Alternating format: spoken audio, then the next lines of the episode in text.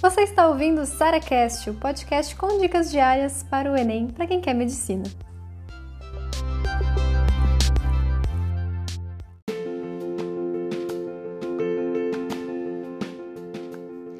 Esse é o momento do ano que você está se culpando por todo o tempo que você deixou de estudar aquele momento que você ficou com sua família, aquele final de semana que você tirou para descansar, aquela viagem que você fez, etc. Então, esse é o momento que você vai ficar se culpando por tudo aquilo que você não estudou. Só que na verdade, gente, quem é que vai estudar todo santo dia durante um ano inteiro e chegar na prova e conseguir fazer a prova direito? Não vai, você precisa de descanso.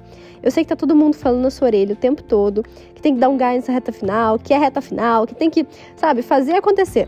Quando na verdade, gente, eu acho que eu até aumentei o meu número de pausas, de folgas, durante a reta final, porque eu não aguentava mais, eu tava de saco cheio, eu tava cansada, eu tava exausta. Às vezes fazer um simulado era, nossa, gente, era muito cansativo, era muito assim, nossa, de novo, e, e, e eu sei, eu, eu entendo o que tá passando na cabeça de vocês.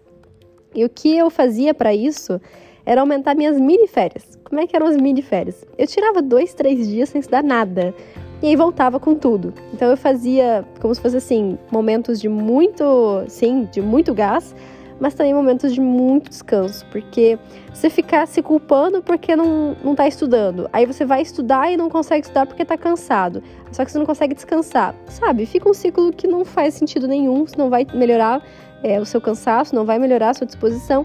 Então, se você tá cansado, descansa de verdade.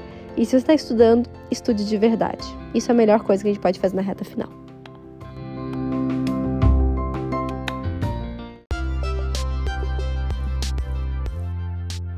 Você ouviu mais um SaraCast, o podcast com dicas diárias para o Enem.